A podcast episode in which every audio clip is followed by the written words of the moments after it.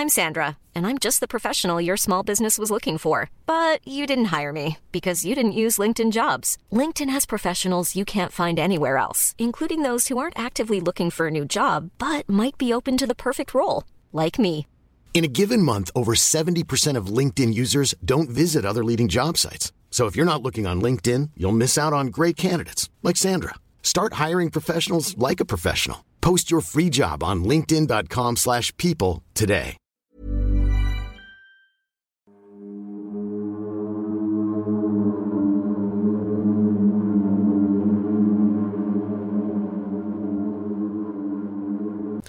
Hola a todos, ¿cómo están? Bienvenidos sean a un episodio del Domingo de Terror del Anti Podcast. Quiero mandar un especial saludo a nuestro productor y editor detrás de cámaras, Sergio Bocanegra, y detrás de este micrófono, al más allá, a mi compañero, el doctor Miguel Padilla. Miguel, ¿cómo estás el día de hoy? Muy contento, también les recuerdo que nos pueden escuchar vía Spotify, Apple Music y obviamente YouTube. Y también tenemos una noticia, y es que de pronto Cas puede ser un poquito molesto que estás escuchando un fabuloso episodio del Antipodcast y el comercial. Aparece el comercial, entonces hemos activado la opción de ver los episodios sin comerciales para los miembros de este canal. Lo único que tienen que hacer es desde una computadora, no un celular, una computadora, pulsar el botón de unirme y seleccionar la membresía. Obviamente eso además nos ayuda un montón. Cas que traemos de antievidencia para esta semana. También los hemos estado escuchando, que la gente le ha gustado mucho esta parte de la antievidencia, pero no quieren que pongamos tanta. Ojo también, eh, nos es un poquito difícil el darle gusto a todos. Tratamos estar al pendiente, para nosotros es muy importante, no me dejarás mentir, Cas, que de verdad queremos estar al pendiente de lo que ustedes quieran, pero entonces va a ser solamente una antievidencia por semana, la mejor. De y vamos, momento. sí, vamos a ir juntando lo mejor también poquito a poco para un episodio especial de antievidencia e historias de suscriptores. Si alguien quiere mandarnos antievidencia, ya sea sus fotos, sus videos o simplemente historias, recuerden que el correo es antipodcastcontacto@gmail.com. Nosotros somos Sergio, Cas y Miguel y esto es el Antipodcast. La antievidencia de esta semana comienza con una chica que fotografió a un fantasma justo detrás de ella y la historia comienza así. Hola, mi nombre es Laura García, soy de Guatemala, pero vivo desde hace nueve años en Estados Unidos. Les cuento que me tomé un sinfín de fotos en un espejo en la casa de una amiga donde yo iba a trabajar todos los fines de semana. Esto sucedió en un departamento que es lo equivalente a un estado en México, llamado Zacapa en Guatemala. Es muy famoso porque en dicho lugar hay muchas personas involucradas en grupos de crimen organizado. De hecho, es muy común que tengan armas en su casa. En especial, en el pueblo donde mi amiga vivía, era frecuente la muerte de mujeres jóvenes en circunstancias violentas. Cuando me tomé esta foto, yo no me di cuenta. Incluso la subí a mi Facebook. Esto fue en el año 2011. Las cámaras de los celulares eran terribles, pero aún así me tomé varias fotos. Cuando la subí a mi Facebook, una amiga me comentó la foto preguntándome, ¿quién está detrás de ti? Y me quedé como, ¿en dónde? Y ella me dijo, allí, en tu foto. Vi detenidamente la foto cuando, sorpresa, la imagen de una mujer justo detrás de mí en el espejo. Lo curioso es que solo se puede observar en una sola foto de las muchas que tomé. Siempre pensamos que era alguna de las tantas jovencitas que morían en ese sector. Les adjunto dos fotos. En una sí se aprecia el rostro de la mujer y en la otra no. Y las dos fotografías fueron tomadas en el mismo instante. Y vamos a ver la primera fotografía que aparentemente es donde no hay ninguna entidad. Todo es perfectamente normal. La voy a describir para los que solamente nos estén escuchando en alguna plataforma. Tenemos una fotografía de Laura que está frente a un espejo tomándose una selfie. Trae su celular en la mano izquierda e incluso ella trae una sonrisa. Está simplemente pasando el momento. La foto tiene un poco un tono amarillento. No sé si sea un filtro tipo sepia o algo similar. O el propio foco de la habitación como tal. Que cabe la pena aquí destacar que la calidad de la foto, como ella lo menciona en el relato, es baja porque esto fue en el 2011 y los celulares eran otra historia. Sí, claro. Vamos a ver ahora la fotografía. Y bueno, sí, definitivamente sí hay algo visible justo detrás de ella. E incluso eh, se ve bastante tenebroso porque pareciera la, el rostro de una mujer. Pareciera incluso que se desprende exactamente el cabello. Hay cierta opacidad eh, y cierto claroscuro, digamos, eh, en la imagen que nos da esta dimensión de un rostro eh, donde alcanzamos a ver las cuencas de los ojos exactamente. Es muy buena fotografía en cuanto a eh, evidencia de un fantasma. ¿Tú qué opinas, Cass?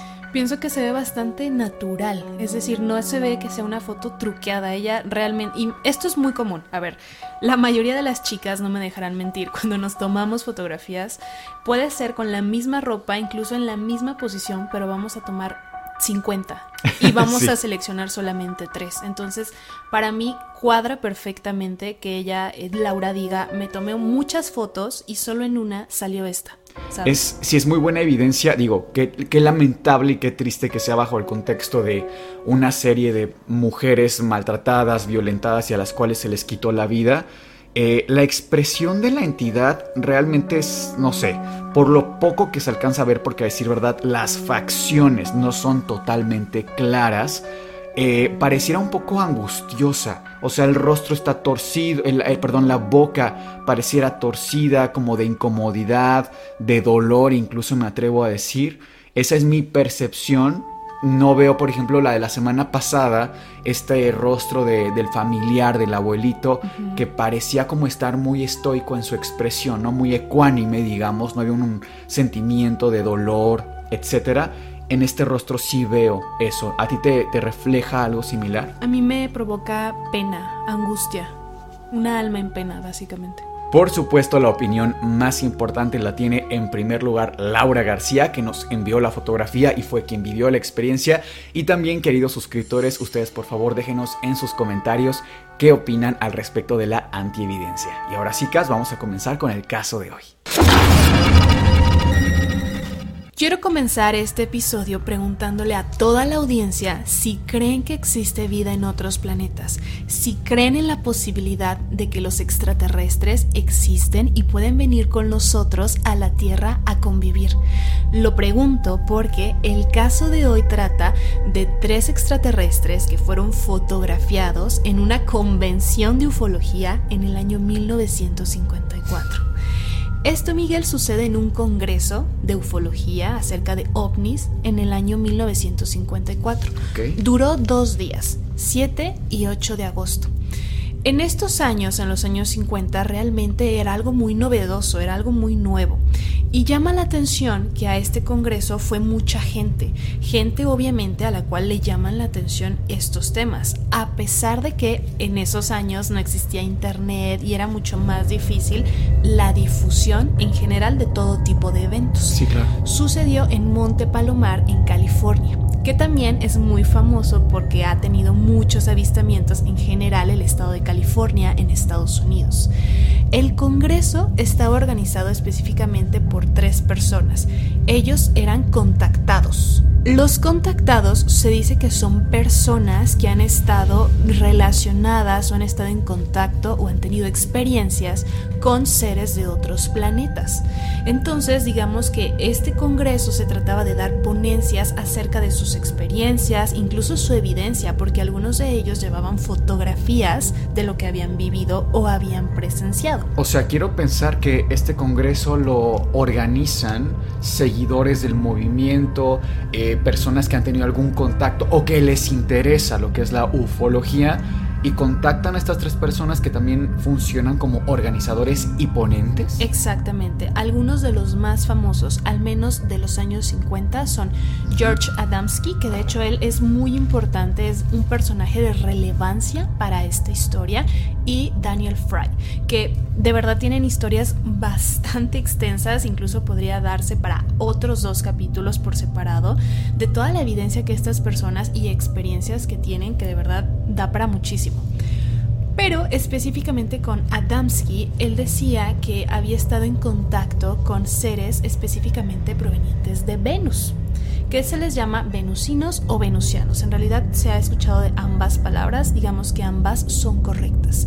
Él los describía como seres muy similares a los nórdicos, ya sabes, una piel muy muy clara, casi transparente, ojos claros, muy grandes, cabellos rubios, pero aquí llama la atención algo. Muchas veces tenemos esta eh, este pensamiento de que un extraterrestre, ¿sabes cómo es? El clásico mm. hollywoodense, que es un monito eh, verde con los ojos enormes, los dedos largos, delgados.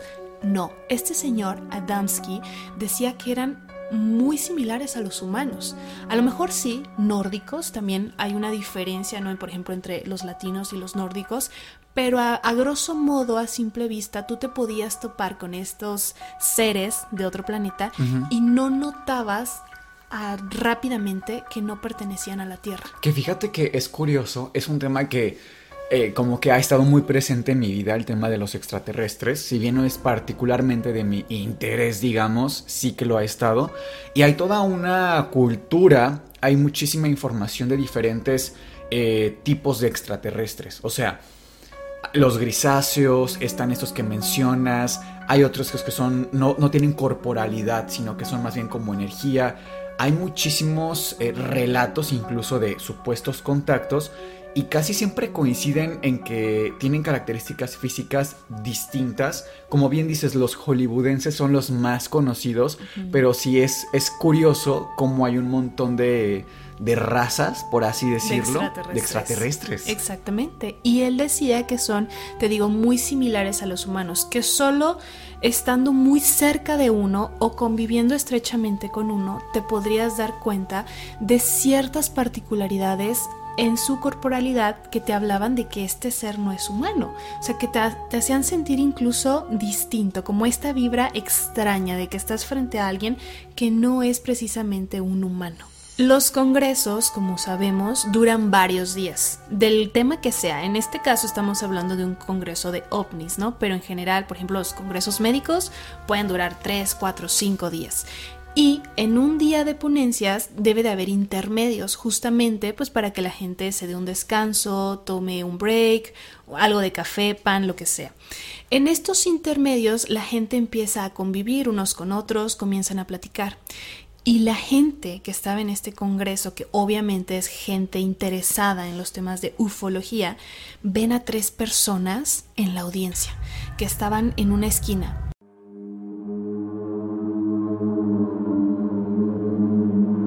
Llamaron mucho la atención. ¿Por qué? Porque estaban un tanto aislados y prácticamente Miguel tenían todas las características que Adamski acababa de describir de estos seres de Venus. Eran altos, delgados, incluso tenían una prominencia aquí en el hueso frontal, en la frente, se les veía un abultamiento. Los ojos claros, muy grandes, separados, vamos, que llamaban mucho la atención. Y las mismas personas de la audiencia empezaron a preguntarse, ¿serán venusinos? ¿Habrán venido al Congreso? O sea, ¡Qué fuerte! ¡Qué fuerte! Claro, o sea, de locos.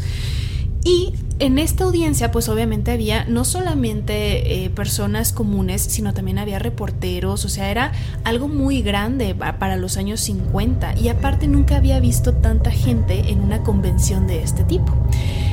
Hay específicamente otro personaje que es de interés para esta historia.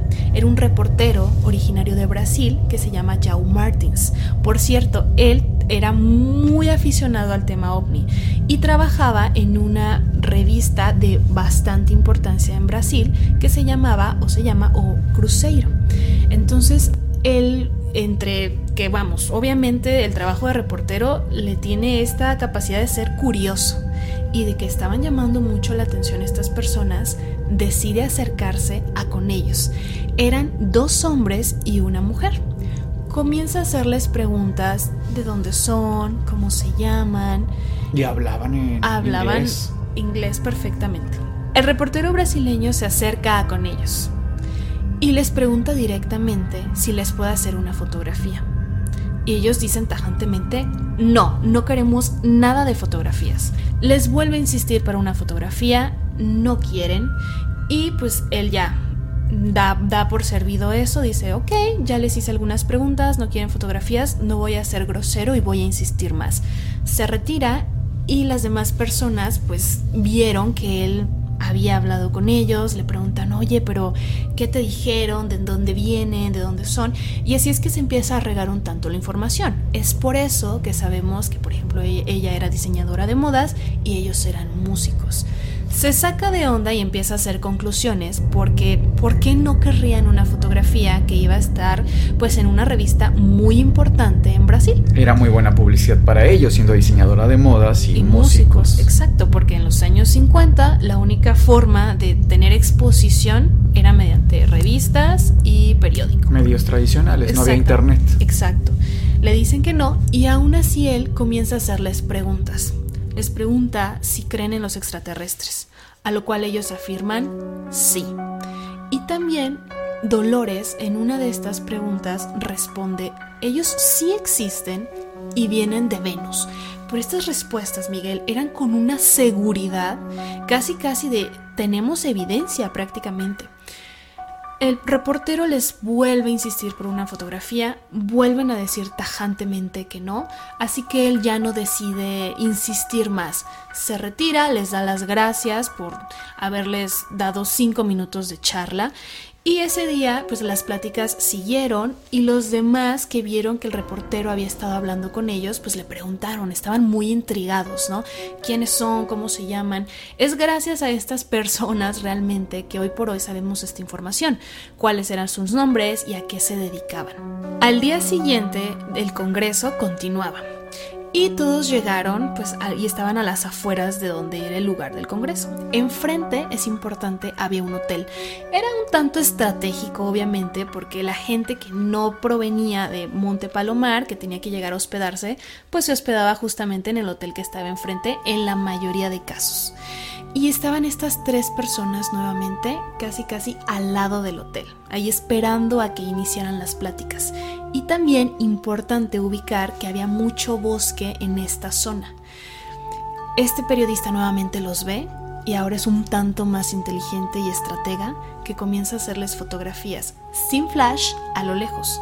Es por eso que tenemos dos fotografías de estos dos hombres, pero estas dos fotografías de estos chicos son tomadas a lo lejos, lo cual es importante porque no tenemos tanta eh, sutileza en los rasgos que vamos a analizar que en el caso de Dolores sí tenemos. ¿Por qué tenemos fotografía de Dolores más de cerca o por qué esa, esa diferencia? Exacto. Nuevamente él se acerca al reportero y sigue insistiendo, hola, ¿les puedo tomar una fotografía? En esta ocasión, Dolores acepta. De este grupo, ella era la más ecuánime. Ellas, ellos eran un poco más rejegos, incluso tenían una mirada hasta desafiante de no queremos fotos. Pero ella, te digo, era un tanto más ecuánime, por lo cual acepta a la foto. Entonces le toma una foto de cuerpo completo. La siguiente fotografía, el reportero la toma pero con flash. Probablemente fue un error porque en realidad había luz de día. Cuando sale el flash, ella se espanta, grita, no, ¿qué está pasando? Y los dos hombres la ven y salen corriendo rumbo al bosque. Por el flash nada más. Solo por el flash, exactamente. Eso es lo que llama mucho la atención. Y los que estaban alrededor también, esperando entrar al, al Congreso, todos mirando de por qué se fueron al bosque, qué pasó. Digo, imagínate, había gente que también estaba a lo lejos y solamente ve que se agarran corriendo hacia el bosque. ¿Qué habrá pasado? Hubo un pequeño grupo de personas que entraron un tanto al bosque porque obviamente es peligroso y más si no Si no conoces si la no zona. conoces la zona, no encontraron, no los encontraron a ellos, no encontraron evidencia ni mucho menos. y vamos a analizar la fotografía de Dolores para que me digas qué piensas. Mira Miguel, tenemos las fotos de estos dos chicos que son los que estaban acompañando a Dolores, los supuestos músicos. Realmente yo, o bueno, no sé qué opines, pero no les veo algo particular, algo extraño. Son dos personas delgadas, y ya no les noto algo tan particular. ¿O tú sí? Lo que noto quizá de interesante, mm, relevante probablemente, aunque poco, es que la mandíbula la tienen bastante similar, o sea, pareciera que ellos dos están emparentados. Pareciera, además pues el grupo edad al que pertenece cada uno sí me da la cronología de que probablemente el de lentes es padre del más joven. Pareciera. Algo aquí importante que no había notado hasta ahora, no sé si te das cuenta que este chico sí tiene aquí una especie de abultamiento arriba de la ceja. Él, el que no está de lentes. Aquí se alcanza a ver. Sí, es cierto, sí pareciera, pero nada más del lado izquierdo, para los que no están viendo el video, solamente nos están escuchando, son dos fotografías en blanco y negro eh, realmente entendamos la calidad de la fotografía de los 50. de los 50. No es la misma que tenemos ahora de alta definición. Y vemos que son dos varones. Eh, tienen todo el fenotipo humano realmente. No tiene nada extraordinario. Si acaso un poco la mirada del mayor está curiosa, pero más allá de eso, no. El más joven del lado izquierdo en la frente tiene si no me equivoco, aquí por la imagen vemos dos protuberancias que salieran en especie dáctil, como si fueran dos dedos, debajo de la piel. Debajo de la piel se ve este abultamiento. Curioso, realmente no pareciera algún tipo de lesión médica, cutánea, no me refiero a algún tipo de lesión primaria realmente no se, se, encuentres algún parecido con alguna lesión médica que podamos describir. No, menos con la, la verdad con la calidad de la foto también se hace difícil. Y como te digo, estas fotografías, las de los chicos, fueron a lo lejos, antes de que, porque ellos eran los más rejegos a dejarse tomar una fotografía. Entonces, el reportero brasileño les toma esta fotografía cuando ellos no se dan cuenta a lo lejos. También por eso no tenemos tanta calidad como en la foto que vamos a ver ahora de Dolores. Mira, Miguel, esta es la primera fotografía que tenemos de Dolores. Es cuando el reportero le pregunta si le puede hacer una foto cuerpo completo y ella acepta. ¿Qué le notas o algo que te llame por ahí? Bueno, primero si te parece vamos a describirla para las personas que solamente nos escuchan. Tenemos una fotografía igualmente en blanco y negro de una mujer, aparentemente, alta, realmente, incluso por los tonos que apreciamos en el cabello, pareciera rubia, de piel bastante blanca. Y las, la verdad es que las facciones a nivel de rostro sí me parecen peculiares. No sé si decir extraterrestres como tal, pero sí no son las más usuales en un fenotipo, digamos, común y corriente, a pesar de que fuera población, digamos, de Estados Unidos. Vemos los ojos un poquito separados, eso es algo también llamativo. Nariz ancha. Nariz ancha, eh, que no es muy común en mujeres, digamos, blancas, altas, con este fenotipo más bien nórdico, europeo. Ahí como que no me concuerda mucho. Eh, también me llamó la atención si bajamos un poquito el tamaño de los pies. Me parece bastante llamativo. No sé si te fijas que incluso todo el, espacio que cubre aquí en la fotografía pareciera que el pie es bastante grande. Me llama eso la atención. Pero, si te das cuenta, coincide con lo que decíamos al inicio, con lo que el propio Adamski describía de los venusianos, que a simple vista parecieran o podrían pasar desapercibidos como humanos, pero sí te da cierta vibra de que hay algo más ahí, que hay algo que no concuerda. Creo que aplica con esta fotografía. Vamos a pasar a la siguiente, que es una fotografía mucho más cerca y es la que se tomó con flashes cuando, bueno, el revuelo. Tenemos aquí la fotografía de Dolores ya un tanto más de cerca, podemos apreciar mucho mejor su rostro, pero incluso su expresión ya se ve más desencajada, más de incomodidad. ¿Qué opinas, Miguel? Pues es que realmente no veo nada anormal, honestamente.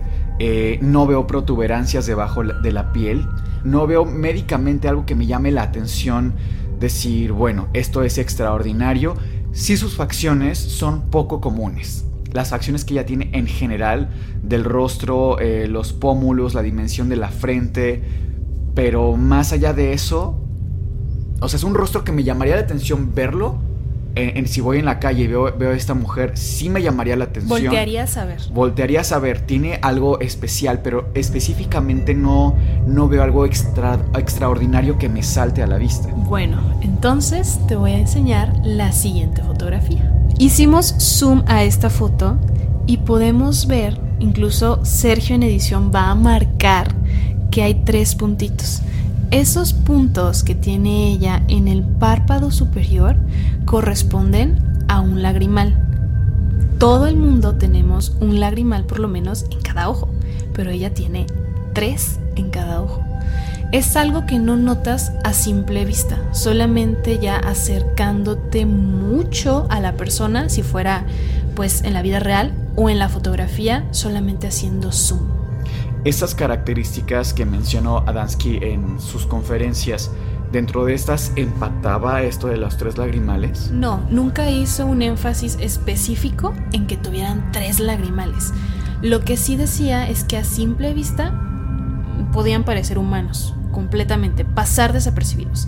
Ya cuando le tenías muy de cerca, no, empezabas a notar particularidades. Mira, yo me regresaría a la foto anterior, es decir, la que no está marcada. La misma foto, pero sin marcar. Sin zoom. No, más bien haciendo zoom, pero quitando el marcaje. Y vemos, pues sí, estos tres puntitos. Pero es que, insisto, no sé, creo que para la época debió ser muy, muy difícil hacer algún tipo de edición. a este nivel. Exacto. O sea, entendamos eso. Pensar que es la sombra de sus pestañas tampoco me parece probable, porque una sombra no se proyectaría en ese sentido. Vemos cómo la luz incide en el ángulo incluso contrario para que se diera esa sombra. Entonces, de ser que ella tuviera algo en el ojo, vaya, no era un reflejo, no era una sombra, realmente lo tenía anatómicamente. Y tampoco se puede recrear con maquillaje, porque déjame decirte que me lo cuestioné mientras veía la foto. Bueno, yo cómo recrearía entre comillas lo pongo, haciendo con maquillaje esos lagrimales, no lo sé, no se puede, es muy difícil. Y digo, no conozco mucho de anatomía extraterrestre, pero también yo cuestionaría si realmente un lagrimal tendría que ser así de grande. ¿Por qué tres? O sea, anatómicamente en nuestro cuerpo existen cosas que tienen una función. Un órgano se corresponde a una función específica hasta donde sabemos, porque por ejemplo en nuestro cuerpo tenemos el apéndice, que hasta el momento no sabemos a ciencia exacta cuál es su función, más allá de inflamarse y causar una cirugía. Pero bueno, a mí sí me lo cuestionaría como, como por qué tres lagrimales en caso de que lo fueran y por qué tan expuestos en el ojo. El primero incluso se ve un poquito más exaltado, el que está más cercano anatómicamente al humano, pero los otros dos encuentro que, no sé, me parecería extraño verlo la, eh, funcionalmente, ¿no? Me hubiera encantado tener una foto de los otros dos sujetos más de cerca para comparar si también tienen esta anomalía y entonces sí se prestaría mucho más eh, el análisis, ¿no?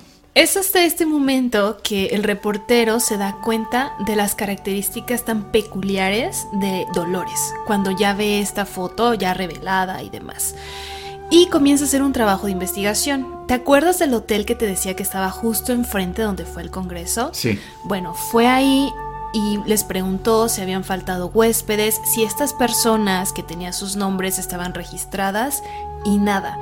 Todo indicaba que ni siquiera se habían registrado en el hotel ni con nombres falsos, porque no coincidía que hay tres personas hubieran faltado esa noche, que ellos se fueron mm. corriendo hacia el bosque y nunca más fueron vistos. También investigó en estas ciudades de donde ellos eran, ¿no? Tanto en Nueva York como en Manhattan Beach. Y no había registro ni de dos músicos que se, se llamaran así, y mucho menos de la diseñadora de modas. Ahora sí, Miguel, quiero escuchar tus teorías o qué opinas de este caso, de estas fotos. de todas las teorías posibles.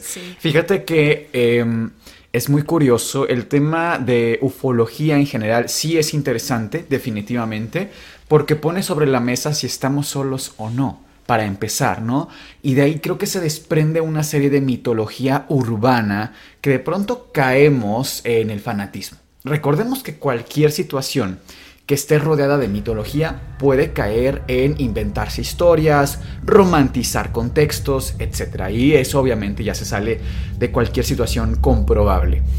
Respecto al caso en especial, eh, la fotografía más potente sería en donde vemos los supuestos lagrimales extra de Dolores. No, no me relaciona ninguna patología, ninguna enfermedad tampoco en decir, bueno, tiene alguna glándula extra, cualquier cosa, por un lado. Sin embargo, tengo que admitir que algo que también es especial de la fotografía es que los lagrimales se ven muy transparentes. O sea, casi puedes ver a través y llegar a la esclera del ojo como se ve blanquecino, cosa que en un lagrimal pues en realidad no se ve así, más bien como tejido eh, como tal que, no, que tiene cierta opacidad frente a la luz y no puede traspasar esta y no veríamos la esclera como tal. Y lo pueden ver en sus propios ojos frente a un espejo. Entonces, aventurarnos a decir que son lagrimales sí me parece demasiado. Con respecto a si hay vida en otros planetas, es una pregunta fascinante, pero primero me gustaría saber tu opinión respecto al caso.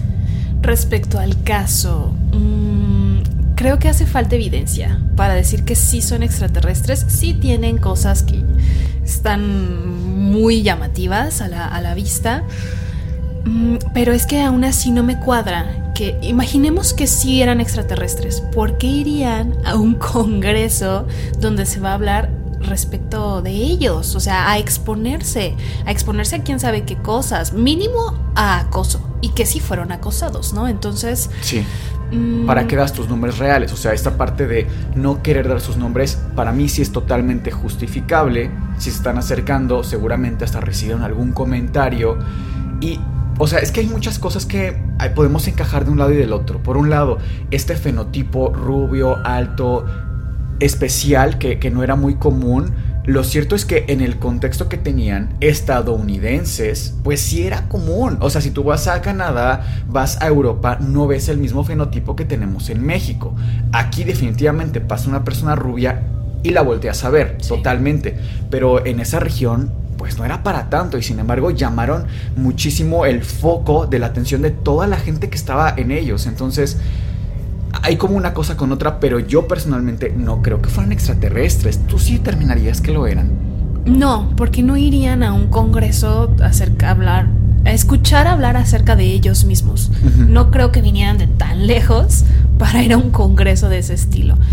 Mm, lo de los lagrimales o supuestos lagrimales, no sé, a lo mejor tenía alguna particularidad ella, como tal no, no, no puede encajar en una patología, pero así como tal que era extraterrestre y por eso se lo notaron, no la compro la idea. Sí, oftalmológicamente no hay una razón para que ella tuviera esto en el ojo cotidianamente. No podría ser algún absceso, la forma que tienes demasiado regular.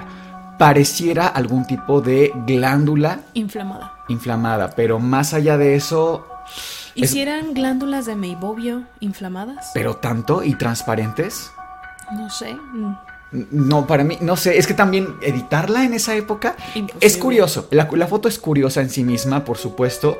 La actitud que ellos tenían a mí me parece razonable, bajo la situación en la que estaban. Y con respecto a si hay vida en otros planetas, ¿tú lo ves viable? ¿Qué opinión te merece? Totalmente viable. Que existe vida en otros planetas para mí es totalmente viable por el simple hecho de que es el universo, es infinito. No se ha explorado. Nosotros como humanos no hemos explorado ni la décima parte del universo. Entonces, ¿cómo yo, si no he explorado el universo completo, puedo hoy por hoy decir, no, no existe vida en otros planetas, en otras galaxias, eh, lo que sea?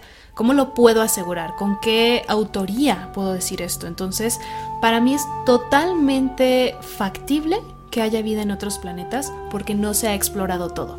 De ahí a que tengamos contacto con ellos, ese ya es otro cantar. Pero de que existe vida, a mi humilde punto de vista, sí. O sea, tu orientación es como matemática, por estadística. Por estadística. Fíjate que se hizo hace tiempo, en los 70 justamente, esta pregunta se hicieron muchísimos, porque como bien dices, eh, ya desde los 50 había este boom del tema, pero fue en, los, en esta época también en la que hubo una carrera espacial. O sea, realmente tanto Rusia como Estados Unidos, otros países en Europa, tenían esta urgencia por avanzar en el tema.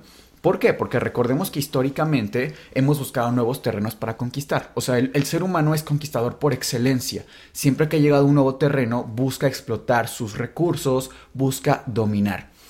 Se hizo en los 70 los cálculos de qué tan probable es encontrar planetas similares a la Tierra con condiciones de oxígeno, de humedad, de luz, que tuvieran una estrella radiante como nosotros tenemos al Sol, que permitieran las condiciones de vida. Te platico que el universo, lo que conocemos como eh, el diámetro del universo eh, que tenemos en expansión, más o menos son 90 mil millones de años luz. Es un espacio que es mentalmente no lo podemos ni siquiera visualizar. O sea, tenemos el dato aproximado, pero es un número. No cabe en nuestra imaginación. Y de ahí se determinó, bueno, tenemos más o menos este dato. ¿Cuántos, ¿Cuántas galaxias habría? Más o menos 100 mil millones casi. Bajo este, esta situación de tener 100 mil galaxias calculadas, los científicos dicen que por cada grano de arena que hay en nuestra Tierra, para calcular mentalmente, o sea, para hacernos una idea, una aproximación. una aproximación, por cada grano de arena que hay en la playa, hay 100 planetas similares a la Tierra.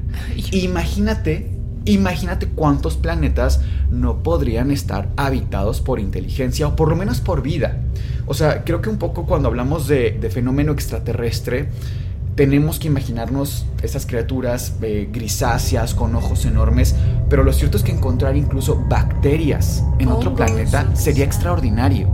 Ahora, a pesar de ser fascinante, a mí me parecería preocupante también el contexto de por qué no nos han visitado, porque no ha habido un contexto, un contacto, perdón, real.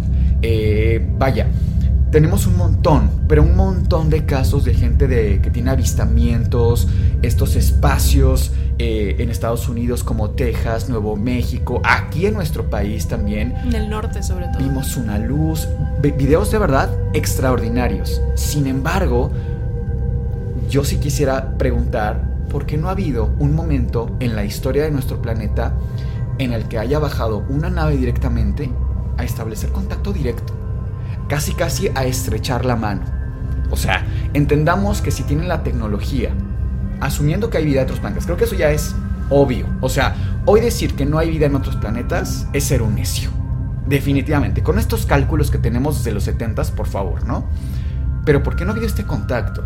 Resulta que en 1970, más o menos esta época, los 80 prácticamente, hubo un científico, no sé si te suena el nombre, Enrico Fermi Fermi lanza varios puntos sobre la mesa. El primero es bastante antropocentrista y nos remonta a esta época de Galileo Galilei de que somos el centro del universo y el Sol gira a nuestro alrededor, cosa que es falsa, vaya, por supuesto, pero teníamos ese pensamiento. Y digo que se parece mucho porque el primer punto que pone Fermi es que no hay vida en otros planetas. Él de hecho no estaba a favor de este, este primer punto, pero no lo descartaba del todo. Como buen científico. Claro, como buen científico escéptico, se hacía preguntas. El segundo punto también interesante es que estamos en el extrarradio, lo llamaba así, que quiere decir que estamos en un punto del universo poco interesante para la vida extraterrestre o fuera de su alcance. El tercer punto es que ya vinieron, pero no había, no estábamos todavía nosotros. Recordemos que la Tierra tiene muchísimos años más que el tiempo que Homo sapiens ha estado, incluso antes de Neandertales, etcétera, ¿no? Por supuesto, claro. Entonces, eh, la Tierra realmente es joven a nivel del tiempo que tiene el universo. Entonces, la dimensión que nosotros tenemos del tiempo de lunes, martes, miércoles, un año es muy nuestra. No conviven con estas ideas vidas en otros planetas porque no, no tienen este, este constructo social del tiempo, que más bien es una, una cosa que nosotros hemos inventado. Entonces vinieron antes de que nosotros existiéramos y se retiraron. El siguiente punto es que han desaparecido. Y esto también supone otra teoría que es el gran filtro. Es decir, es una teoría sobre otra teoría, lo cual nos da un marco teórico bastante interesante. La teoría del filtro supone que la humanidad está en cierto punto de su desarrollo. detrás de nosotros y delante de nosotros podría haber un filtro que nos esté esperando para nuestra extinción. Que vaya, no estamos para nada mal encaminados. Si estamos delante o estamos detrás, ese filtro también podría ser impasable para otras eh, entidades, para otras formas de inteligencia. La siguiente teoría dentro del marco de la paradoja de Fermi es que somos una especie de zoológico. Es decir, nos ven como si nosotros fuéramos una inteligencia inferior, cosa que personalmente me parece una de las más viables porque si ellos tienen la capacidad para avanzar eh, a años luz de donde, desde su origen hasta nuestro planeta, la tecnología que tienen por mucho supera a la nuestra. Quizá ni siquiera podríamos entender su lenguaje. Vaya, sería como una especie de humano intentando enseñarle a hablar a un perro. Definitivamente es un poco aterrador encontrar esa diferencia, ¿no? Entendamos que el 1%, casi 1% de ADN nos diferencia de los chimpancés. Ahora dime tú si a pesar de ese 1%, tú podrías mantener una conversación con un chimpancé. Pues, ¿Qué tan viable es mantener una iguala de inteligencias entre uno y otro? A ver, que suena un poco especista, lo entiendo, pero la plática acaba más bien enfocada al nivel de comunicación que podemos mantener entre esta diferencia em, de, de 1% de especies. Ahora imagínate si es un 2%, nada más un 2, que nos separa de vida extraterrestre. O sea, nos ven como hormigas. Otro punto dentro de la paradoja sería que no podemos percibirlos. Dentro de esta misma idea que tienen mm, tecnología más avanzada, tienen otra naturaleza, probablemente ni siquiera compartan nuestra corporalidad. Fermi decía que esta es una de los menos probables debido a que si tuvieran un planeta similar al nuestro con condiciones de oxígeno, humedad, luz, etc., seguramente se desarrollaron a partir igualmente de carbono, por ejemplo, ¿no? O los típicos carbono, hidrógeno, oxígeno y nitrógeno, los famosos CHON que nosotros conocemos dentro de la ciencia, tendrían que tener cierta similitud. Ahora, también a mí, aquí pongo la pregunta, supongamos que hay vida en otros planetas. ¿Qué tan probable es que compartan nuestro mismo sentido de la ética? ¿Qué tan probable es que compartan nuestro mismo sentido del bien y del mal? Eso también es interesante porque aquí en nuestro mismo planeta tenemos culturas que ven como aceptable, eh, por ejemplo, el canibalismo. O lapidar a una mujer. Exactamente. Y aquí, en, por ejemplo, en nuestra ciudad, eso sería totalmente inaceptable dentro del mismo planeta, en una época temporal bastante similar. Ahora, si nos separamos a otra galaxia, yo cuestionaría también mucho eso. Otro punto también interesante es que otro, otra, otro punto de la teoría de la paradoja sería que el gobierno tiene contacto con ellos desde hace mucho tiempo, pero lo mantienen oculto. Para mucha gente esta es de las más probables, Cas, sin embargo para mí no lo es. ¿Por qué? Porque esta teoría supone implicados en números de miles, o sea, miles de personas implicadas dentro y fuera del gobierno. No es un contacto de una o dos personas. Sin embargo, también considero que si hubiera contacto directamente lo harían con el gobierno, porque es quien tiene el control. Entonces, ahí lo pongo. El último punto, o uno de los últimos de la paradoja de Fermi, es que hay un gran depredador. Es decir, entre nosotros y la inteligencia eh, extraterrestre de la que estemos hablando, hay una aún más poderosa, más elevada, más desarrollada que ellos y que nosotros, y que supone una gran amenaza en ese cruce, digamos, de espacio. Y lo cierto es que es de las más probables para mí, porque asumiendo que si haya vida dentro de otros planetas, que sea totalmente viable, incluso sea interesante para ellos el contacto, la verdad es que no sería imposible pensar que todos tuvieran como esta, vaya, que, no, que compartamos el mismo sistema del bien y del mal como comentaba hace un momento. Entonces definitivamente la naturaleza de cada inteligencia podría ser distinta, ¿no crees? Y nosotros tenemos referencias de que nosotros como especie humana hemos intentado contactar vida extraterrestre. Sí, sí lo hemos intentado, de formas ciertamente muy rudimentarias. De hecho, de las últimas posibilidades que buscamos fue en los 70s, En los 70s se intentó a través de la sonda Pioneer. ¿Esto qué quiere decir? en los 1972, 1973 se lanza una sonda un año y a la siguiente eh, otra sonda.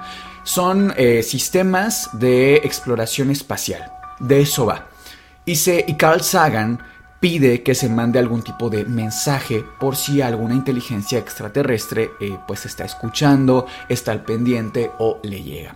Y lo que mandan son placas de más o menos 15 centímetros por 22 centímetros, placas talladas con mensajes en dibujos pues bastante descriptivos.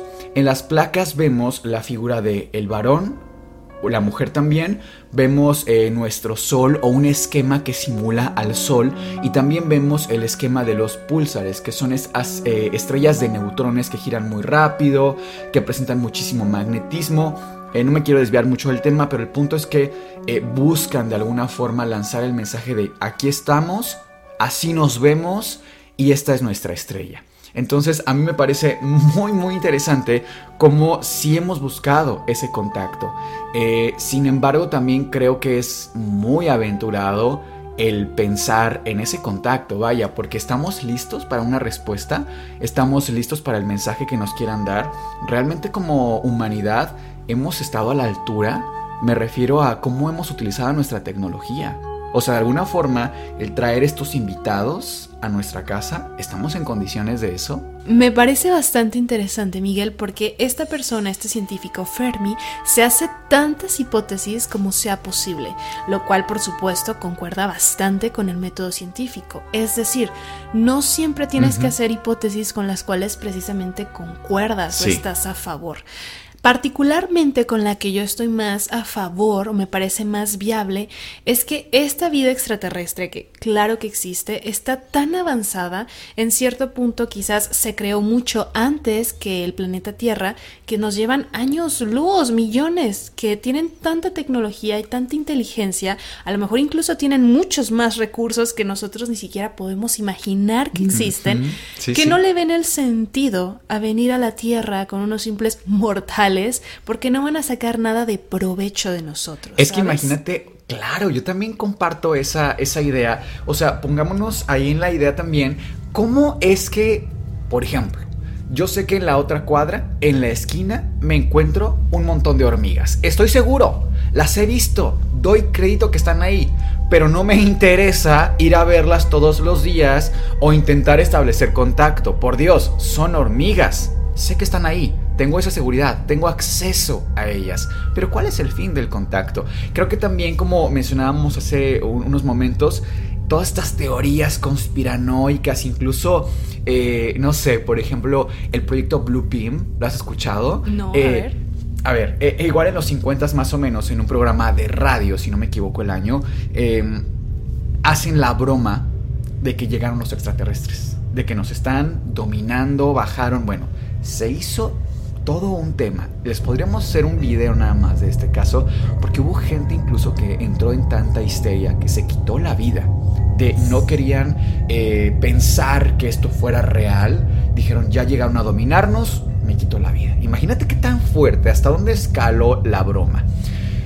El proyecto Blue Beam nos habla de algo muy similar que se está planeando en los siguientes años, porque ya tenemos la tecnología a través de drones, de hologramas, de excelente eh, avance tecnológico para simular una invasión y generar un nuevo orden mundial. A mí esto, la verdad, el nuevo orden mundial me da muchísima risa porque la gente no lo entiende. O sea, cuando escuchamos nuevo orden mundial, pensamos en, bueno, van a bajar a las nuevas inteligencias de extraterrestres a dominarnos con látigos o no sé qué se imagine la gente que no entiende que el nuevo orden mundial se ha dado más o menos cada 100 años. O sea, es algo continuo. Ocurrió en 1870, el poder lo tenía Asia, en los 50, 1950 lo tenía Estados Unidos, y esto se debe a los avances tecnológicos que tenemos y comerciales en nuestro planeta. O sea, en esa época, Cas, eh, las vías férreas que tenía, por ejemplo, Europa, eran 4.000, 40.000, no, 40.000 kilómetros de vías férreas. Y en toda Latinoamérica eran 4.000. Por supuesto que iban a gobernar y tener el nuevo orden mundial a su favor. Entonces, Hago este pequeño paréntesis para este término nuevo orden mundial, no lo saquemos de la cabeza como algo paranormal o rarísimo cuando es algo sociopolítico que ha ocurrido en nuestro planeta. Y seguirá ocurriendo. Y seguirá ocurriendo, por supuesto que sí. Entonces, eh, creo que todas estas teorías conspiranoicas están muy de más, a decir verdad, o de pronto los reptilianos y demás. Bueno, muchísima mitología, pero yo sí pienso, me quedo que sí hay inteligencia extraterrestre, lo tengo clarísimo, pero también tengo claro que no les interesa el contacto, ¿sabes? No nos encuentran interesantes. Hay una teoría que me gustaría compartir rápidamente que sí me parece peculiar, que es que los extraterrestres somos nosotros en el futuro. Es decir, nuestra tecnología sí va a llegar a avanzar hasta cierto punto en que ya no es viable, por ejemplo, tener partes orgánicas y lo hemos visto, si hay prótesis, tenemos ya tecnología para eh, comandos con la voz, o sea, el salto que ha dado la tecnología de los últimos 100 años hasta ahora ha sido enorme. En los años eh, de hace 100 años, los niños se morían porque no tenían acceso a vacunas, no existía ese Ni concepto. agua potable. Claro, no existían esos conceptos de medicina tan avanzada y los niños no pasaban de los 8 años de edad. El salto que ha dado la humanidad ha sido extraordinario. Quizá no lo vemos porque damos por sentado que, claro, queremos una vacuna, estamos en el centro de salud. Sin embargo, el pensar de aquí a 2000 años, ¿qué saltos no habrá? Entonces, ahí lo pongo en contexto. Incluso hay países que ya tienen en su código legislativo que se prohíben los viajes en el tiempo. Imagínate lo que te estoy hablando. O sea, sí se ve como una posibilidad muy real. Y que estas inteligencias tan avanzadas vienen al pasado a vernos como una especie de arqueólogos. A analizar cómo fue. Como si nosotros pudiéramos volver a ver a los neandertales, por ejemplo. El salto Cas. Imagínate nosotros ver a un neandertal. ¿Nos parecería interesante? Por supuesto que sí. Para ver nuestra propia evolución. Entonces, girándolo hacia el tiempo adelante, pues también podría ser una posibilidad. Ahí lo dejo a ver qué dice la gente. Podríamos pasar horas hablando acerca de estos temas porque da para muchísimo. Sí. Pero la verdad es que decidimos tomar pues las teorías más viables, las más particulares y me encantaría, sé que a ti también Miguel, leerlos a todos ustedes en los comentarios para ver qué opinan, incluso teorías que quizás no conozcamos. Avistamientos que hayan tenido, experiencias y obviamente como siempre agradecerles también, que ahora esta vez no lo hicimos al principio del programa, agradecerles a las personas que nos dejan su propinita pulsando el botón de gracias. No olviden que ustedes hacen posible este programa, que nosotros somos Cas, Sergio y Miguel, y esto es el Anti Podcast. Les deseamos dulces, Dulces pesadillas. pesadillas.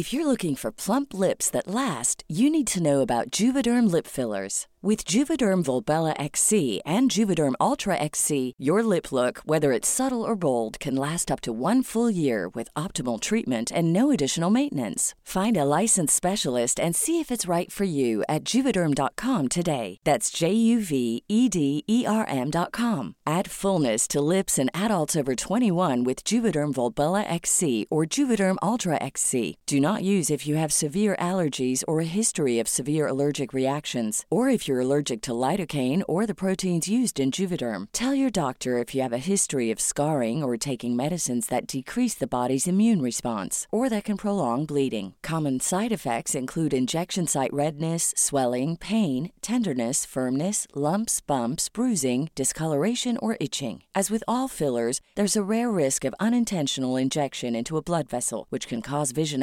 abnormalities, blindness, stroke, temporary scabs, or scarring. For full important safety information, visit juvederm.com.